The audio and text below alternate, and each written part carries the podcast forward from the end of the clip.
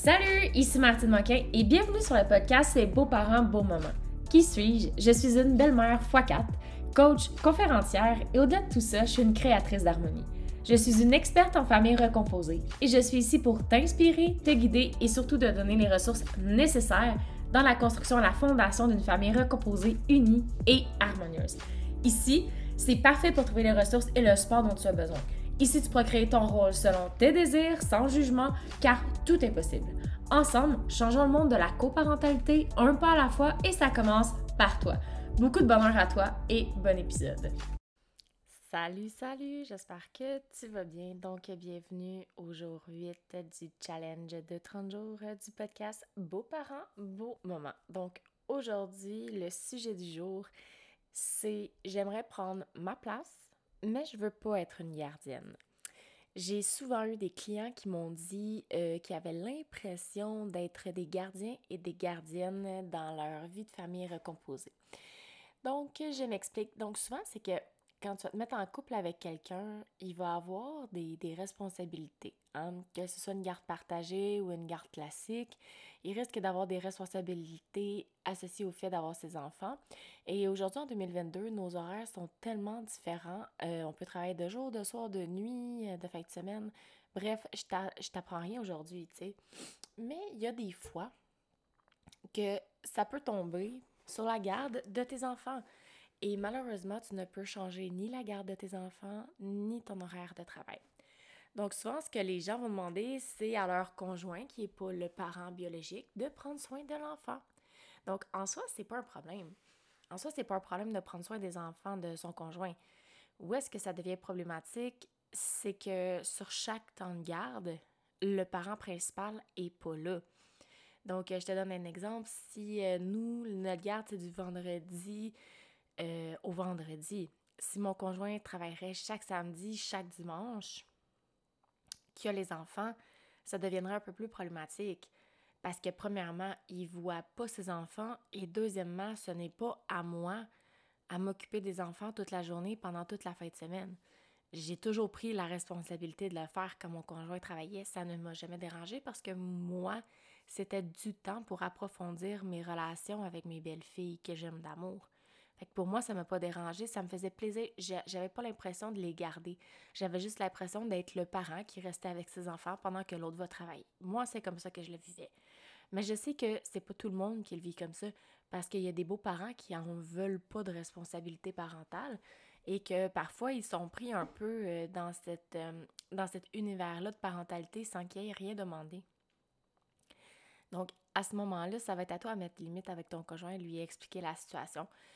C'est sûr aussi que, tu sais, il faut, il faut que tu sois conciliant. Si c'est euh, le temps que ton conjoint revienne de travailler, est-ce que c'est bien grave? Pas tellement. Mais si c'est des fêtes de semaine complètes, des semaines complètes parce que ton conjoint n'est pas là et que toi, ça fait pas ton affaire, eh bien, je t'invite à en parler avec ton conjoint. Je t'invite à parler avec ton conjoint de façon authentique dans la communication authentique et l'écoute active. D'ailleurs, que je parle dans mon livre Métamorphose, ta famille recomposée. Mais euh, c'est avec vraiment ces deux ingrédients-là que tu dois t'amener dans la relation. Donc, si tu dis à ton conjoint, si tu l'agresses dès le départ en disant tu n'es jamais là, tu me prends pour une gardienne, je suis tannée, c'est sûr que si tu lui envoies toujours les pics et tu lui remets toujours sa responsabilité euh, envers lui, comme quoi que tout est de sa faute, c'est sûr que c'est sûr que la communication fonctionnera pas. La communication va être un petit peu plus brisée. Par contre, si tu t'amènes dans la douceur en lui expliquant que écoute, moi c'est pas ça que j'avais envisagé, c'est pas ça qu'on avait parlé. Donc euh, j'aimerais que tu reprennes la responsabilité de tes enfants euh, dans X période, dans X période parce que moi j'ai l'intention d'aller faire autre chose tout simplement ce n'est pas de penser à soi, de mettre ses limites. C'est par amour de soi qu'on met ses limites et qu'on refuse de faire certaines choses. Ça fait bizarre à dire, hein, mais c'est dans le refus de ne pas mettre ses limites qu'on perd l'amour de soi. Si t'es pas capable de mettre tes limites, c'est parce que t'as pas de respect envers toi, donc tu t'aimes pas assez pour mettre tes limites. Imposer des limites, ça veut pas dire être égoïste, ça veut pas dire euh, être hautain. Ça veut seulement dire que tu t'aimes assez pour te respecter et ne pas vouloir plaire aux autres à tout prix. Donc, créer ta place, euh, tu vas la faire comme tu le veux, en fait. Euh, tu vas pouvoir passer du temps avec les enfants, faire des activités, bref, faire ce qui vous plaît.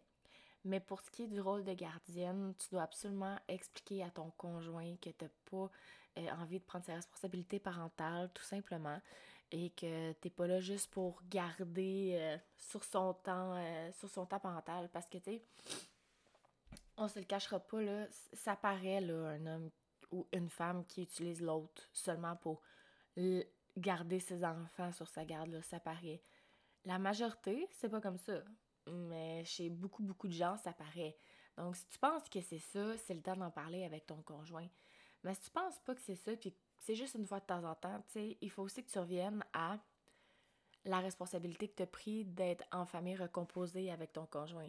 Fait que si c'est si c'est une relation euh, équilibrée, alors je t'encourage juste à en parler avec ton conjoint pour voir, tu sais, qu'est-ce qui se passe pour toi, comment est-ce que tu vois ça, puis euh, c'est ça. Mais je pense que l'idéal, c'est vraiment la conversation, de poser ses limites et surtout de ne pas accepter tout et n'importe quoi.